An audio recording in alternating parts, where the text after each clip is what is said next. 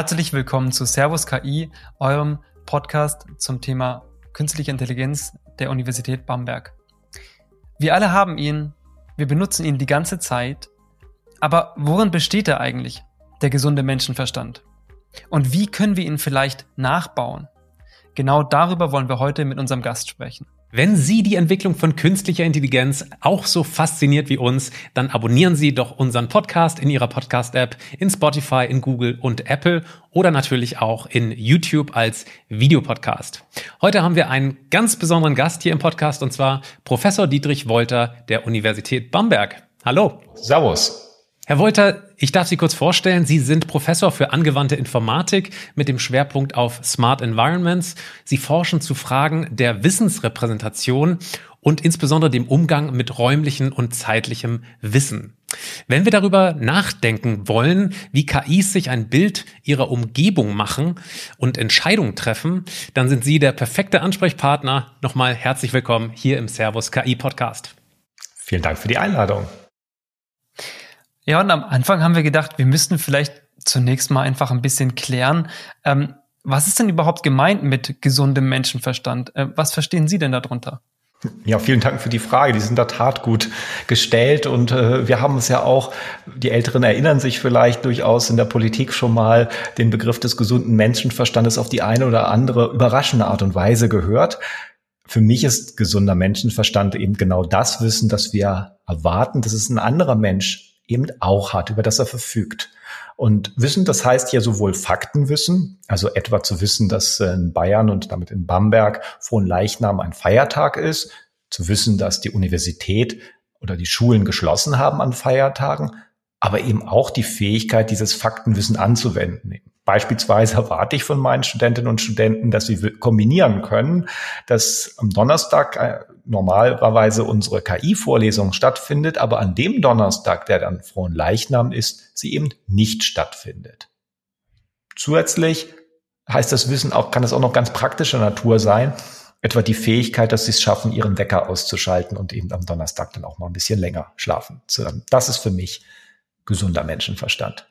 Mhm. Wollen Sie das vielleicht noch mal irgendwie eingruppieren? Wir haben jetzt äh, im Vorfeld dieses Podcasts uns eher so vorgestellt, dass zum Beispiel Beispiele der so Gravitation, dass ein Gegenstand, wenn man ihn loslässt, runterfällt oder dass man beispielsweise einander irgendwie nicht tötet als Menschen, so Konventionen vielleicht auch. Gibt es da irgendwie sozusagen Gruppen, die man äh, da nennen könnte? Physikalische Gesetze einerseits, aber dann andererseits ähm, der Umgang mit Menschen zum Beispiel oder so? Selbstverständlich, genau. Also wir haben so Gebiete, Sie haben es genannt, das, äh, das Gebiet der naiven Physik, also das Alltagsverständnis über physikalische Prozesse. Äh, Dinge fallen runter. Ähm, das ist äh, eine Gruppe. Ähm, anderer Gruppe natürlich auch einfach äh, kulturelle Gruppen. Das ist natürlich auch gerade eine sehr spannende Sache, weil wir kulturell durchaus sehr stark geprägt sind, aber auch sehr unterschiedlich geprägt sind. Ähm, das sind so äh, klassische Gruppierungen, die wir haben können. Man könnte das noch weiter unterteilen, sagen, das Alltagswissen über Chemie, äh, das Alltagswissen über Empfindungen, Emotionen etc. Ich glaube, in dem Bereich der KI, in dem ich mich hauptsächlich befasse, ist es im Wesentlichen die räumliche, zeitliche Information. Das sind so diese Alltagsphysik-Aspekte, die da eine ganz große Rolle stellen. Und Alltag ist da ja genau das richtige Stichwort. Also wir haben ja in unserem Alltag eigentlich ein äh, ganz funktionales Konzept von Ursache und Wirkung. Wir beobachten unsere Umgebung, ziehen unsere Schlüsse daraus, nutzen unseren gesunden Menschenverstand.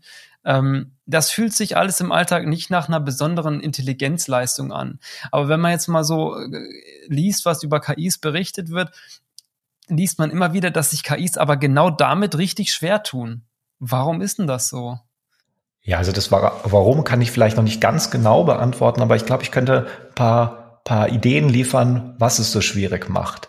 Ähm, und zwar ist es so, wir haben eine Ursache-Wirkung, aber wenn wir in einem modernen KI-Ansatz, der jetzt hier gerade ja sehr viel aufmerksam erregt, wie eben so Chatbots, die eben auf Lernverfahren basieren. Und äh, die Daten, die da zur Verfügung stehen, sind letztendlich ja nur die Beobachtung über die Konsequenzen. Ja, wir beobachten, dass Menschen eine heiße Pfanne nicht direkt auf den Tisch stellen, sondern einen Untersatz verwenden. Wir beobachten, dass in einer Kneipe ein Getränk nicht auf den Tisch gestellt wird, sondern ein Bierdeckel darunter gelegt wird. Wir wissen aber, wir können nicht beobachten, warum das der Fall ist. Ja, und das sind ja in den beiden Fällen durchaus unterschiedliche Gründe, warum wir einen Untersatz verwenden. Und das macht es natürlich erstmal unglaublich schwierig für eine KI, weil es von außen erstmal nicht zu erfassen ist durch die direkte Beobachtung. Und wir, äh, diese Theorie dahinter, heiße Pfanne, verbrennt den Tisch, äh, klebrige äh, Limonade auf dem Tisch möchte niemand haben, ähm, ja auch nicht irgendwie so einfach immer reinkodieren können. Also es macht es äh, für uns sehr schwer, dass wir eben in einem klassischen Ansatz, so einer KI, die als Echokammer arbeitet, eben nicht diese, diese Alltagsexperimente durchführen, diese Erfahrungen haben als Mensch. Ja, wenn wir einmal die Tan äh, heiße Pfanne auf den neuen Tisch gestellt haben, dann, dann werden wir das nicht wieder in unserem Leben machen, weil wir den ruiniert haben danach. Ähm, und das ist etwas, was wir erstmal als Daten nicht vorliegen haben und uns jetzt andere Wege erdenken müssen, wie wir das eben hineinbekommen in das System. Wollen wir vielleicht kurz nochmal auf die Definition eingehen? Jetzt heißt es auf Deutsch gesunder Menschenverstand, auf Englisch Common Sense. Da steckt ja schon Sense, sozusagen die, die Wahrnehmung drin. Ähm, auf Deutsch sozusagen würde man dann vielleicht sich fragen, äh, ob ein Menschenverstand überhaupt sozusagen übertragbar ist auf einen Computer, auf eine künstliche Intelligenz. Halten Sie das für möglich, dass die KI sozusagen irgendwann mal diesen Common Sense besitzen kann? Also ich halte es natürlich erst einmal für möglich im Sinne dessen, dass es nicht ausgeschlossen ist. Das heißt jetzt nicht, dass ich weiß, wie es geht. Ja, also bringen wir uns jetzt auf die, ja schon auf die Ebene dazu, werden wir jemand sowas wie starke KI erreichen können. Ja, also das heißt starke KI in dem Sinne, dass die künstliche Intelligenz der menschlichen absolut ebenbürtig ist, wir es nicht mehr unterscheiden können. Ähm, Common Sense ist sicherlich ein Teil davon und wir werden einige Sachen sicherlich darstellen können. Ob wir alles darstellen können, wird sich zeigen. Ich würde jetzt aber momentan kein konkretes Hindernis benennen können, dass es unmöglich sein müsste. Es ist herausfordernd. So viel können wir, glaube ich, mit Sicherheit sagen, denn daran arbeiten viele Menschen schon sehr lange. Mal ganz provokativ reingefragt, wofür braucht eine KI das überhaupt? Weil es hört sich wahnsinnig kompliziert an. Ich müsste ja irgendwie ein Konzept und Modell unserer ganzen Welt äh, geben. Also irgendwie anderes Beispiel fiel uns ein, wenn ein äh, Laufroboter äh, Fliesen sieht und da ist irgendwie so Schmierseife drauf, da musst du ja verstehen, was eine Fliese, was ist, was ist Schmierseife, was passiert, was für Füße habe ich eigentlich und was passiert in der Interaktion. Also das ist so kompliziert. Die Frage ist, brauchen wir das überhaupt, wenn es so schwierig ist? Also ja, ist eine wirklich berechtigte Frage und man könnte auch sagen, in einigen Fällen nein. Also dieser Roboter braucht das vielleicht auch gar nicht, dieses Wissen. Für den ist wichtig, dass er von A nach B laufen kann, ohne umzufallen. Also im Sinne so einer Narrow AI-Anwendung, die ähm, schwache KI, also sind sehr konkrete Probleme lösen soll, da ist das vielleicht auch komplett unnötig. Ja, das kann man ähm, auch anderweitig auf die Reihe bekommen. Relevant wird es dann, wenn wir die KI auf offene Probleme loslassen, also Open Domain, ähm, also ohne eine vorherige Einschränkung zu haben, welche Arten von Problemen wir zu lösen haben. Wenn wir eben beispielsweise ein, was weiß ich, Bild aufhängen wollen, wir haben einen Nagel, aber wir haben keinen Hammer. Ja, was ist denn? Ist es okay, dass die KI sagt, kann ich nicht, mir fehlt der richtige Hammer? Ähm, oder sagen sie, na ja, wenn ich da so einen Fleischklopfer in der Küche finde, dann mache ich es halt damit. Oder ein, was weiß ich mal, ein Baseballschläger, da man auch immer einen Nagel in die Wand schlagen kann. Wenn wir diese Fähigkeit haben wollen, dann brauchen wir dieses Hintergrundwissen sicherlich. Aber das ist natürlich auch etwas, was nicht für alle Anwendungen, gerade für technische, konkrete Anwendungen, wo wir KI jetzt in Kürze verstärkt sicherlich mehr einsetzen, ähm, ist es vielleicht noch gar nicht notwendig. Nein. Was sind denn so die größten Herausforderungen? Sie haben es gerade schon so ein bisschen angerissen ähm, für sozusagen den Common Sense für KIs. Was sind die, die ganz großen Probleme, die derzeit noch in der Forschung diskutiert werden? Die ganz großen Probleme. Das ist schwierig zu beantworten, die Frage. Es gibt so viele Aspekte, die es sehr schwierig machen, aber es, mir fällt es schwer, ein, eine Rangfolge festzulegen. Also einerseits ist es so, die, die Beschreibungsebene zu finden im Sinne der Wissensrepräsentation, wenn wir jetzt über so physikalische Dinge, Sie haben die Schmierseife angesprochen genannt. Also wie viel muss ich verstehen über Schmierseife, um praktische Probleme lösen? Muss ich die Chemik, Chemie dahinter verstehen? Ähm, ja oder nein. Also das ist schwierig zu beantworten. Ähm, es kann durchaus mal eben sein, dass man die verkehrten Reiniger zusammen einsetzt und äh, gefährliche Gase entstehen. Das steht auf irgendwelchen Reinigern hinten drauf. Ich weiß auch nicht, wann das passiert genau. Da ist die Grenze eben die Frage immer, wie viel benötige ich? Ähm, das ist unklar. Andererseits ist es auch sehr unklar, wie diese Theorie so gestaltet sein kann, dass sie praktisch anwendbar wird. Ja, Sie wollen ja nicht darüber nachdenken, dass es nachher, ähm, dass Sie den Tisch haben und die Pfanne abstellen, sagen, naja, dann wird der Tisch doch vielleicht zusammenbrechen, weil das kann ja passieren. Sondern es muss ja immer noch effektiv sein, sagen, naja, das wird schon nicht passieren. So ein Tisch ist dafür gebaut, dass man da auch Besteck, Geschirr draufstellen kann.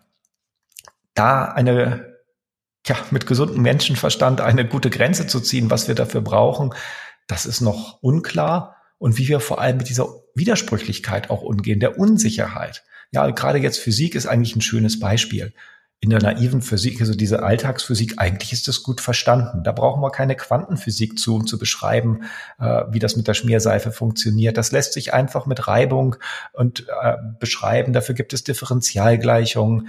Das ist gut verstanden. Aber warum kriegen wir das in die KI nicht rein? Naja, wir haben halt keine Parameter. Niemand von Ihnen weiß, ich was die Haftreibungskoeffizient meiner, meiner Pfanne ist äh, und ob sie vom Tisch, der nicht ganz gerade steht, herunterrutschen würde oder nicht. Das macht es halt schwierig. Also es ist sehr kompliziert, diese Modelle, wenn wir sie präzise haben, so anzuwenden, dass sie mit der Unsicherheit äh, umgehen können. Ja, wir haben ein Gefühl dafür, ob wir äh, aus dem Haus gehen, ob wir eine Jacke mitnehmen sollten oder nicht, ohne dass wir sogar die Wettervorhersage gesehen haben. Es ist einfach es ist ein schöner Tag, es ist, äh, war gestern Abend warm, es wird es auch heute sein und ich habe heute keine Jacke mitgenommen. Jetzt haben Sie es ja gerade auch gesagt, das ist ja ein großes, großes Spektrum. Wie viel quasi Modell der Welt muss diese KI haben?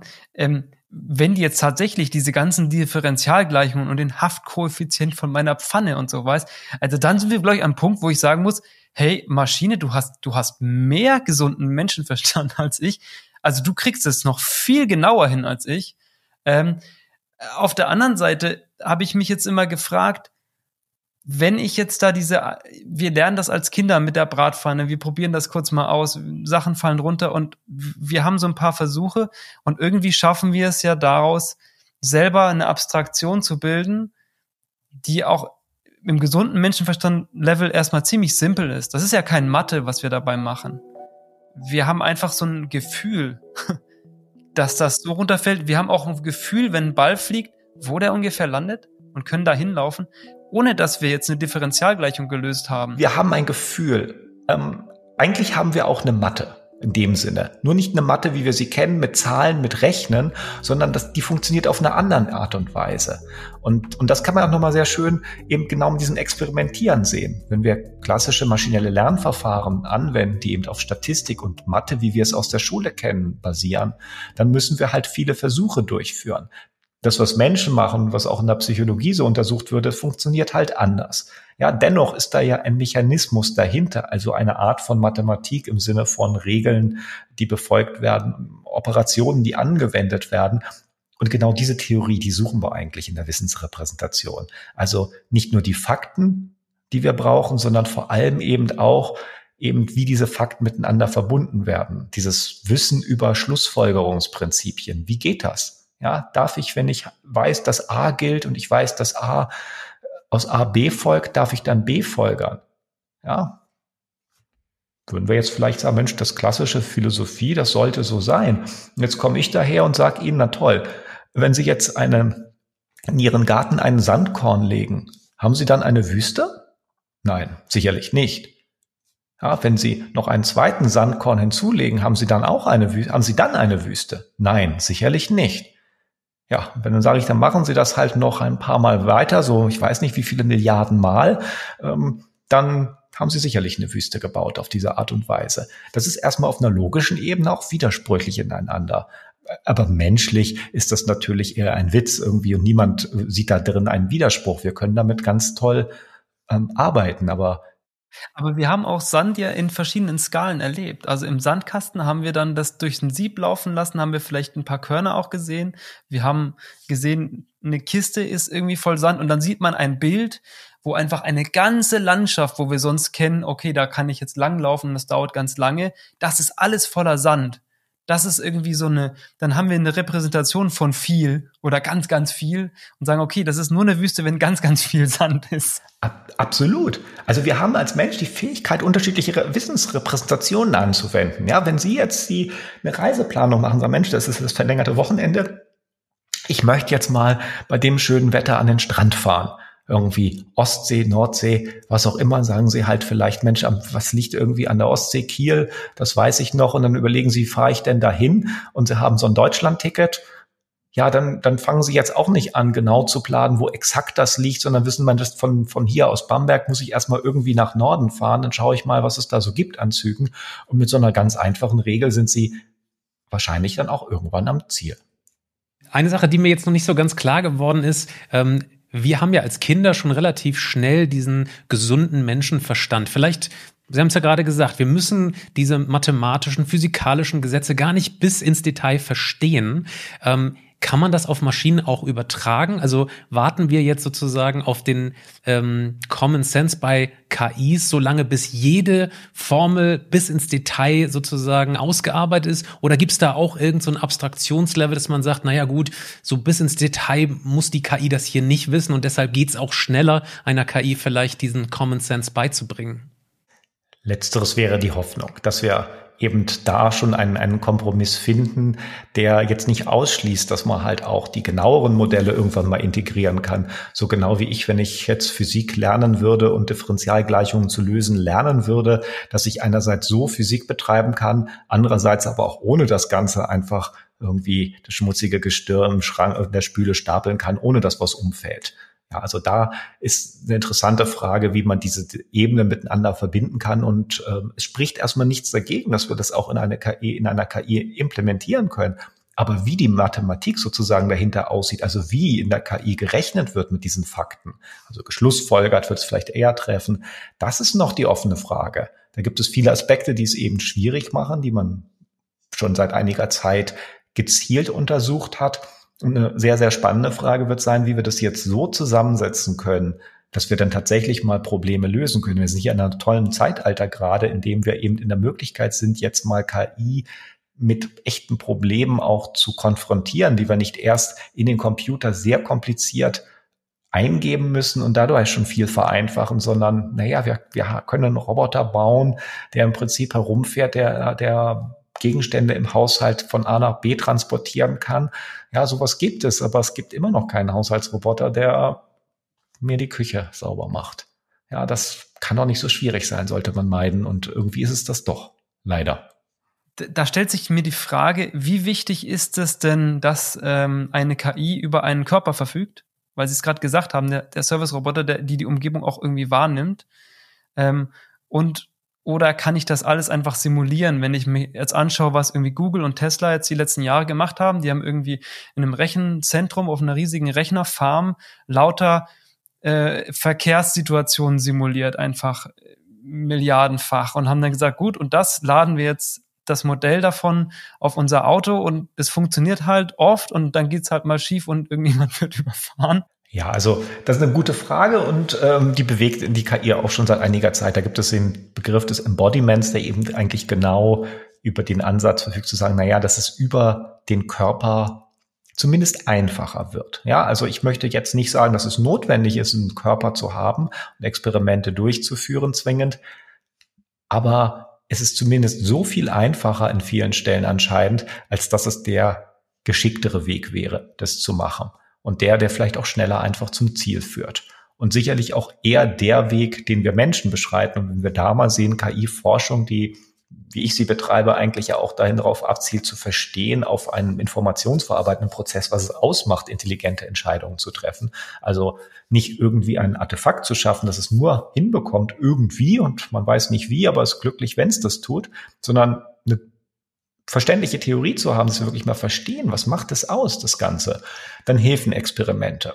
Unglaublich, ja. Wir können Dinge vergleichen. Das sind gerade in meinem Gebiet der Wissensrepräsentation, im sogenannten Qualitative Reasoning, ist es gerade viel auf der Idee, Dinge einfach zu vergleichen, an Experimente anzuführen, was sie erst machen können, wenn sie eben einen Körper haben, Dinge manipulieren können. Und sie stellen mal irgendwie die Pfanne vorsichtig hin und wenn es raucht und dampft, dann nehmen sie die schnell wieder weg, dann war es nicht so gut und haben vielleicht noch nichts kaputt gemacht. Das schafft einfach viel, viel mehr Möglichkeiten, das Problem zu lösen, als wenn sie dieser Fähigkeit beraubt sind. Natürlich jetzt das Beispiel mit dem Auto. Ja, viele Dinge sollten wir auch nicht ausprobieren.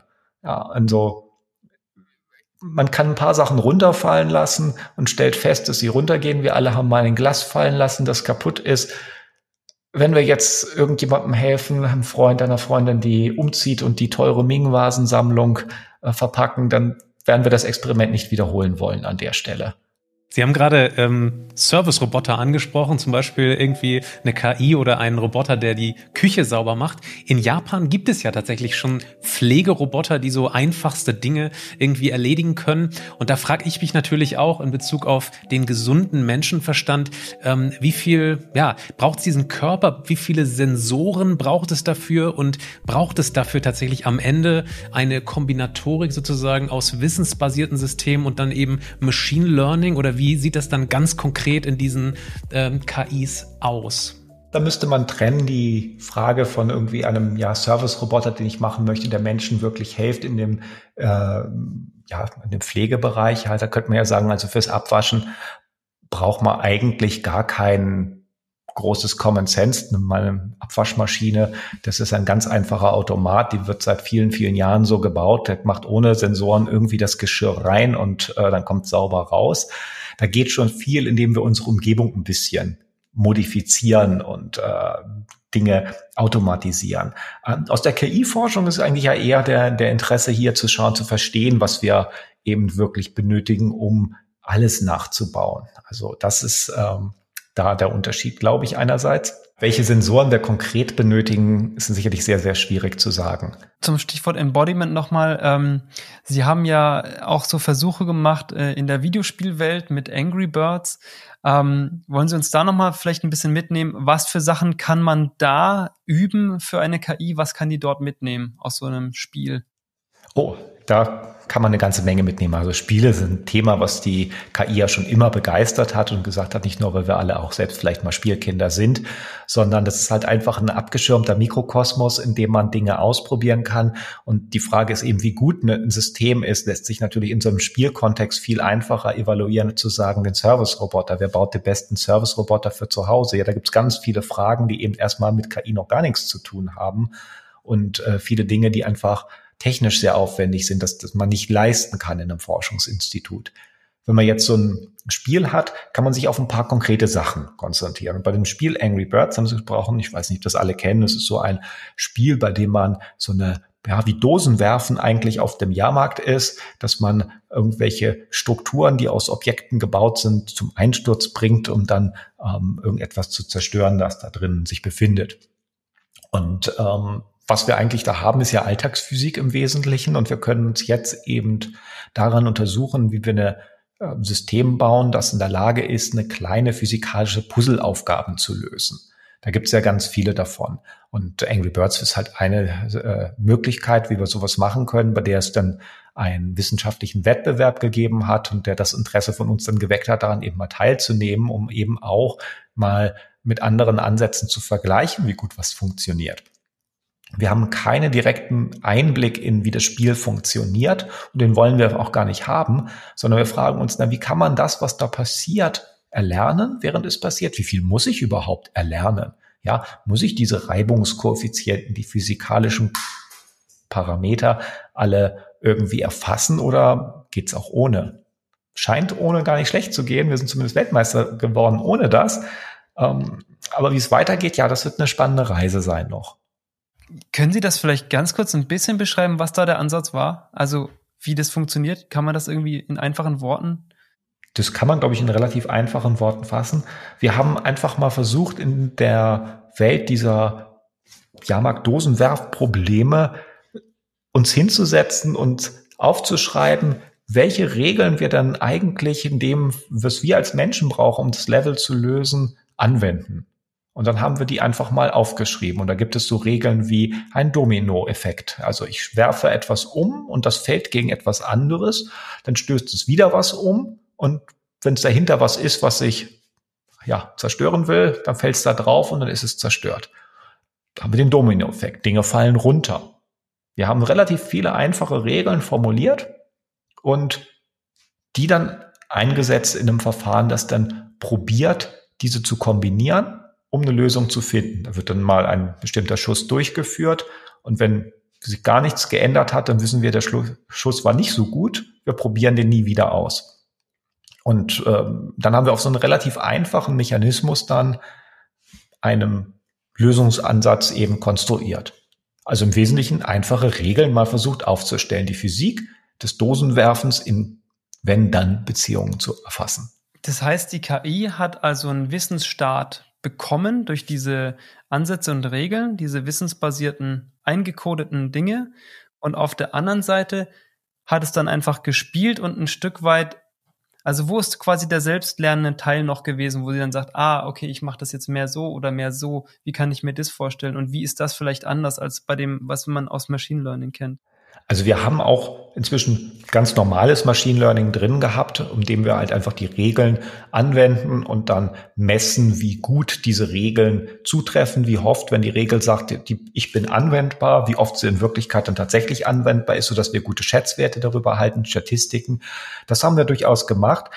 Live ist es so der Effekt, dass wir schauen, wenn wir einen Schuss durchgeführt haben, versuchen wir, ich möchte an der Stelle wirklich sagen, versuchen, denn das ist noch aktuelle Arbeit, eben zu bemessen, wie erfolgreich der im Gesamtkontext des Levels war und daraus dann eben Rückschlüsse zu ziehen, ob wir diesen Schuss weiterhin probieren sollten, wenn wir das Level ein neues Mal probieren, oder ob das eher nicht so hilfreich war.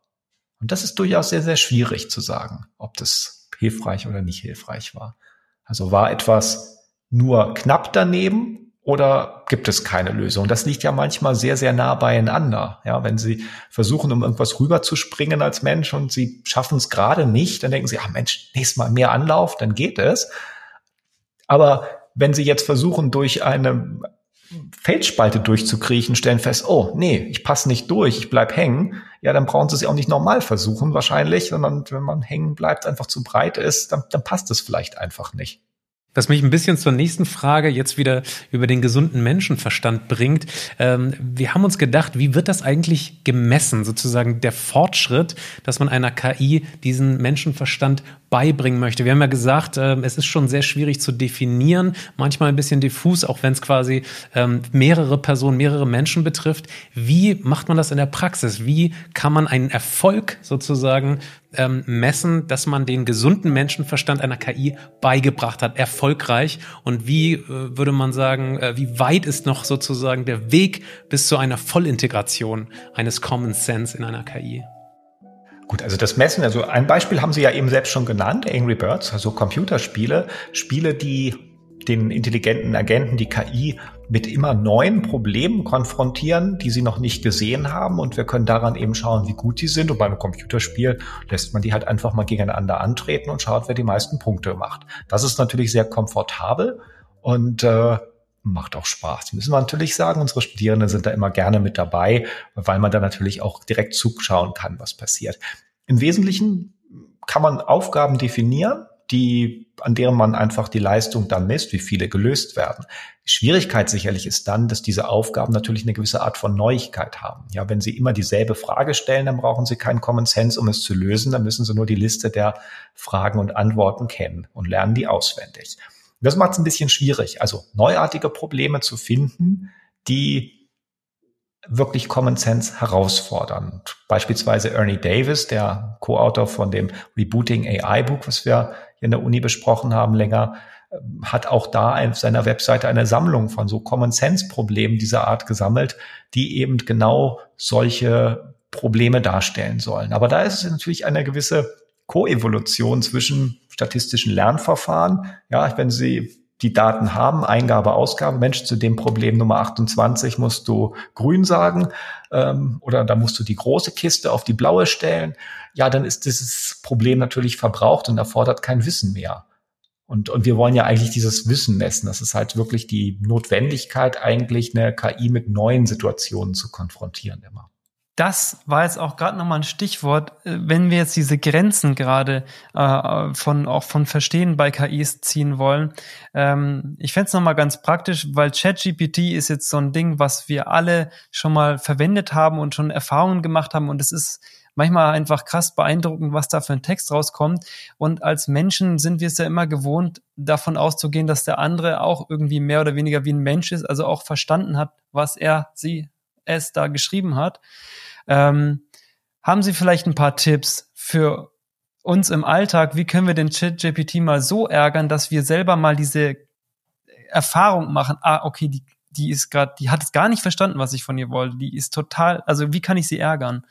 Wir können das durchaus machen, dass sich so ein System so wie so ein Zombie offenbart, indem man natürlich Probleme jetzt einfach stellen und mal beobachten, wie die Antworten darauf sind. Also einfache Inferenzprobleme. Und da, auch da war Ernie Davis, hat das ja gesagt, sein Co-Autor Gary Marcus eigentlich eine gute Quelle, der das dann auch über diese Social Media gut weiterleitet, dann immer so Sachen.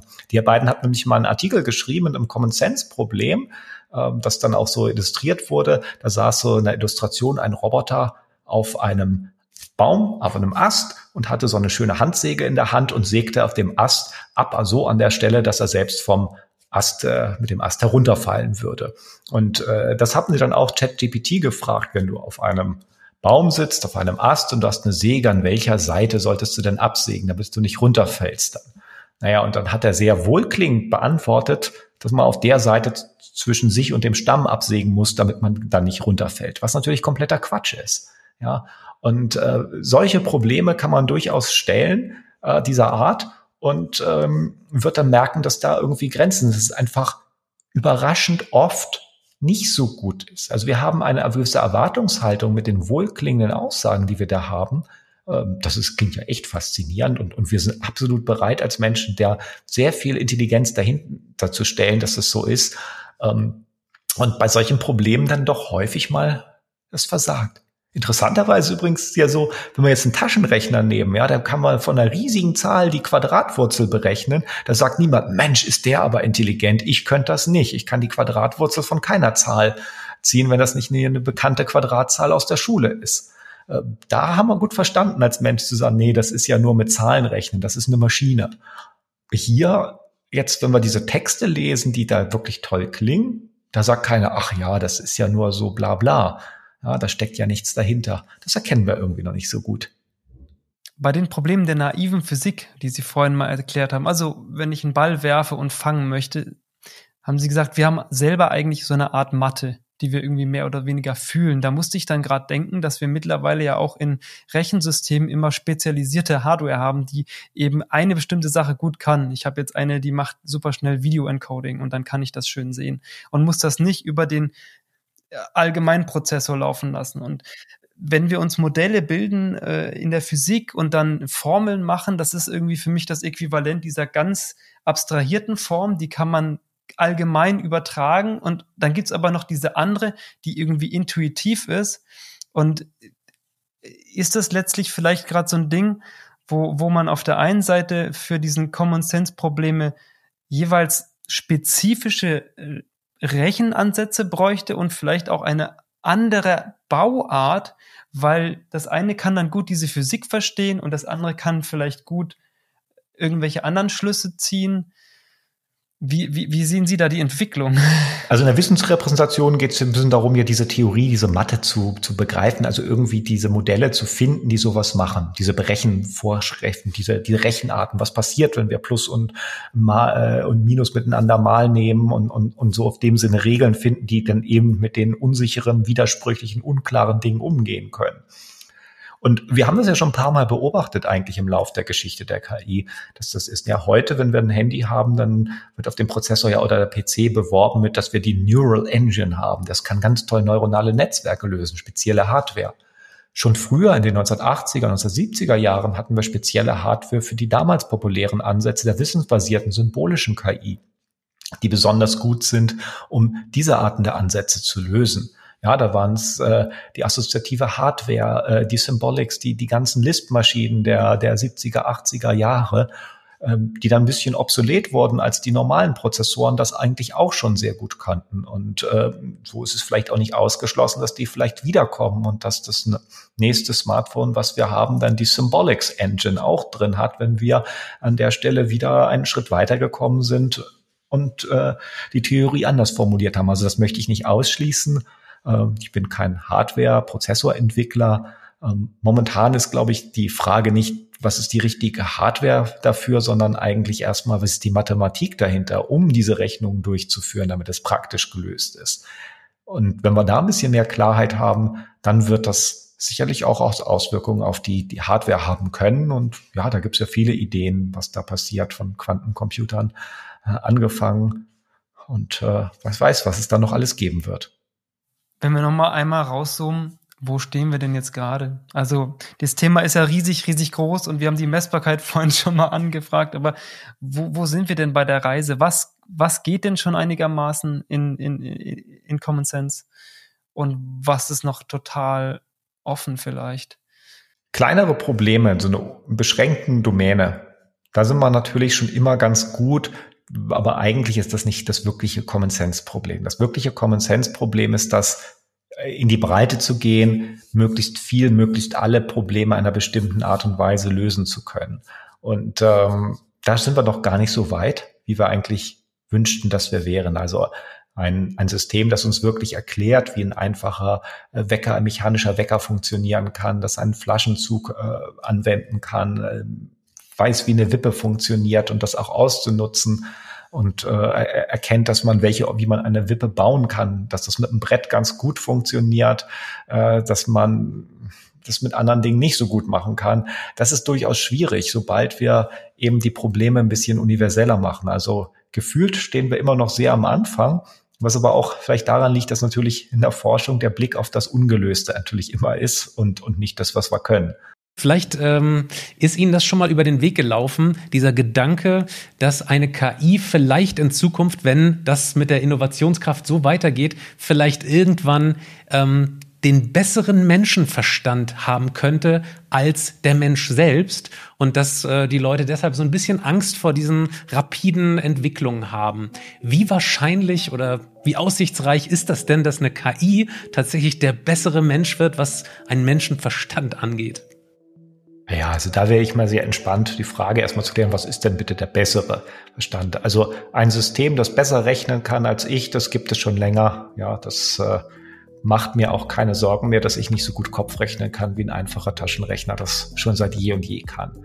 Und äh, genauso gibt es in anderen Problemen einfach äh, Dinge, die eine Maschine halt besser kann. Und äh, da brechen mir auch keinen Zacken aus der Krone raus, dass es eigentlich für alles Menschen, Maschinen oder irgendetwas gibt, das es besser kann, als ich es kann. Ich bin in wirklich nichts herausragend gut, außer darin, ich selbst zu sein. Das kann niemand so gut wie ich und damit bin ich eigentlich auch ganz glücklich. Und ich denke auch, dass niemand Angst haben muss, dass man von irgendetwas grob beraubt wird, klar, also eine Änderung hat gesellschaftliche Auswirkungen und das kann auch im individuellen Fall einfach auch ähm, sehr schlechte Auswirkungen haben. Na klar, der Angst vor Jobverlust ist da. Wenn Sie lange in einem Gebiet gearbeitet haben, dann verschwindet es. Und schauen Sie einfach mal zurück in die Geschichte der Digitalisierung. Äh, Lehrberuf des Datatypisten, der Datatypistin, weiß keiner heute mehr, was das ist, glaube ich, also Lochkartenstanzungen vorzunehmen. Die wurden auf einmal auch überflüssig. Ist es schlecht? Gesamtgesellschaftlich glaube ich kaum. Und äh, Änderungen sind halt eine Sache, die eigentlich insgesamt, glaube ich, gut sind. Im individualen Fall aber natürlich durchaus gravierend schlecht sein können. Wir müssen schon schauen, wie wir die Gesellschaft das Ganze mitnehmen. Wir haben das in der Industrialisierung lebt. Ja, schauen Sie in Städte wie Bremerhaven, die immer noch darunter leiden, dass die Schifffahrtsindustrie zusammengebrochen ist. Und ähm, das wurde vielleicht auch nicht gut gelöst. Das mag ich nicht beurteilen, aber ähnliche Probleme stehen uns natürlich mit der KI auch ins Haus, dass gewisse Aufgaben, die vorher ein Mensch hat machen müssen, nicht mehr von einem Menschen gemacht werden muss. Und äh, ich würde es mir erstmal freuen, wenn wir es schaffen, gute Lösungen zu finden, dass wir die Menschen so einsetzen können, dass wir alle einfach mehr Spaß haben an dem, was wir tun und äh, so glücklich sind. Toll, das war ein schönes Schlusswort. Vielen, vielen Dank für Ihre Zeit und Ihre Expertise, Professor Dietrich Wolter. Liebes Publikum, jetzt sind Sie dran. Wenn Sie Fragen haben, schreiben Sie das gerne in die Kommentarspalten oder schreiben Sie uns eine E-Mail an servus-ki.uni-bamberg.de mit Ihrem KI-Thementipp. Das war's für heute. Vielen Dank. Bis zum nächsten Mal. Tschüss.